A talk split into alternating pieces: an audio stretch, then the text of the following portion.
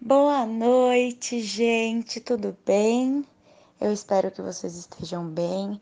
Espero que quando vocês escutem esse áudio, vocês estejam em casa, estejam com saúde, junto com a família de vocês e que tudo esteja bem apesar das circunstâncias que a gente está vivendo hoje. Para quem não sabe, eu sou a Carol e eu tô aqui para continuar o estudo que a gente está fazendo junto com vocês. É... E hoje a gente ainda vai falar sobre os Atos dos Apóstolos, mas a gente vai começar o capítulo 23. Mas antes disso, antes de ler o versículo de hoje, eu queria convidar vocês para fazer a oração do Espírito Santo junto comigo. Tudo bem? Para que o Espírito Santo esteja com a gente durante esse estudo, para que o Espírito Santo esteja com a gente durante essa noite e para que o Espírito Santo esteja com a gente até quando a gente permitir e que a gente possa permitir isso sempre. Tudo bem? Então vamos rezar todos juntos. Vinde, Espírito Santo, e enchei os corações dos vossos fiéis, e acendei neles o fogo do vosso amor.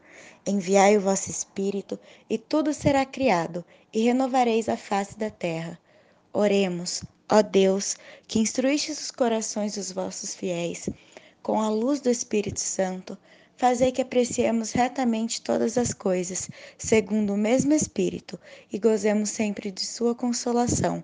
Por Cristo, Senhor nosso. Amém. Bom, agora que a gente pediu para que o Espírito Santo viesse até nós, eu queria convidar vocês para pegar a Bíblia e abrir lá nos Atos dos Apóstolos, capítulo 23. A gente vai ler do versículo 1 até o versículo 11. Então eu vou esperar um tempinho para vocês poderem abrir, abrir a Bíblia. Quem quiser só escutar e acompanhar junto comigo, tudo bem. Mas também vou deixar um tempo para quem quiser pegar a própria Bíblia para poder ler junto, tudo bem?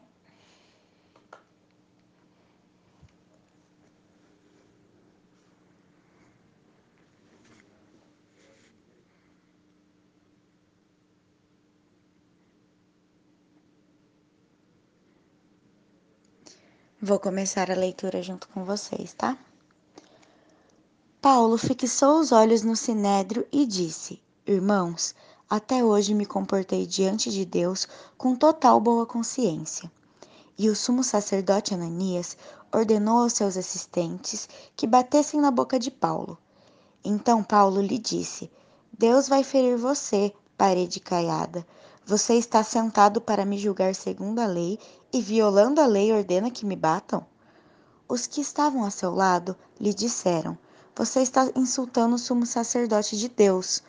Paulo respondeu: Irmãos, eu não sabia que este é o sumo sacerdote, pois está escrito: Não amaldiçoe o chefe do seu povo.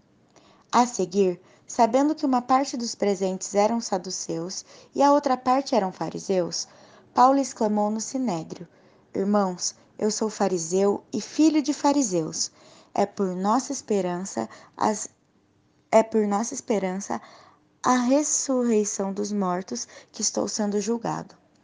Ao dizer isso, armou-se um conflito entre fariseus e saduceus e a assembleia se dividiu, pois os saduceus dizem que não existe ressurreição, nem anjo, nem espírito, enquanto que os fariseus sustentam uma coisa e outra. Houve então muita gritaria. Alguns escribas do partido dos fariseus se levantaram e começaram a protestar, dizendo: Não encontramos nenhum mal nesse homem. E se um espírito ou anjo tivesse falado com ele? E o conflito crescia cada vez mais. Temendo que, fosse, que Paulo fosse estalhaçado por eles, o tribuno ordenou que o destacamento descesse e o tirasse do meio deles levando-o de novo para a fortaleza. Na noite seguinte, o Senhor se aproximou de Paulo e lhe disse: Tenha confiança. Assim como você deu testemunho de mim em Jerusalém, é preciso que dê testemunho em Roma também. Palavra do Senhor, graças a Deus. Bom, gente, na passagem de hoje, Paulo enfrenta o Sinédrio. E o que era o Sinédrio? Era uma assembleia de juízes judeus, composta por saduceus e fariseus. E ele também enfrenta o sumo sacerdote. Tanto que quando ele fala as coisas sobre acreditar na ressurreição, acontece uma confusão muito grande, porque um lado dessa assembleia acreditava nisso e o outro não. E aí eles resolvem colocar Paulo de novo é, dentro de onde ele estava preso, de onde ele estava confinado. Mas hoje eu queria falar sobre algumas coisas que me chamaram a atenção nessa, nessa passagem e me fizeram refletir. Uma das coisas que me chamaram a atenção é o momento em que o sumo sacerdote pede para que batam na boca de Paulo, e logo em seguida, Paulo diz que, que o mesmo está ali para julgar perante a lei, e ele mesmo a viola mandando bater em Paulo. O que me fez refletir sobre como às vezes a gente tenta corrigir o erro do outro, errando também. Porque muitas vezes, ao invés de conversar com a pessoa que errou, nós a julgamos, nós fazemos fofoca sobre o que aconteceu, nós apontamos os pecados dela, sem enxergar que nós mesmos estamos pecando ao fazer isso. Outra coisa que me chamou a atenção, não só nessa passagem, mas em todo o estudo que a gente está fazendo, é a coragem e a persistência dos apóstolos perante as dificuldades, perante aqueles que querem que eles se calem e a obediência que eles mostram a Deus, porque eles são obedientes a tudo que Deus pede, apesar do medo, apesar das dificuldades, apesar de quem é contra o que eles estão fazendo. A única coisa que importa para todos eles é aquilo que Deus pede. E por último, Jesus vem pedir para que Paulo confie. E, de, e da mesma maneira que ele testemunhou em Jerusalém, ele precisará testemunhar, testemunhar em Roma. Do mesmo modo, nós precisamos ter essa confiança em Jesus. Nós precisamos confiar nos caminhos que Jesus e que Deus trilhou para a nossa vida. Então, Jesus, na minha oração de hoje, eu quero pedir a mesma coragem de Paulo, eu quero pedir a mesma coragem que os apóstolos tiveram. Eu quero ter coragem para falar de você e para estar com você, independente de onde eu estiver, de como eu estiver me sentindo.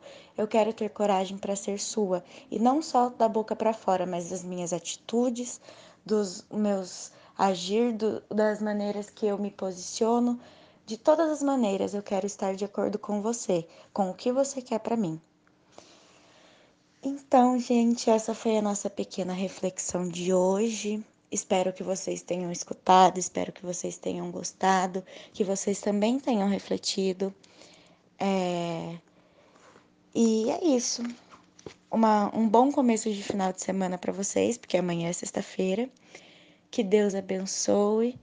E eu amo vocês e tô com saudade. Espero que a gente possa estar juntos logo.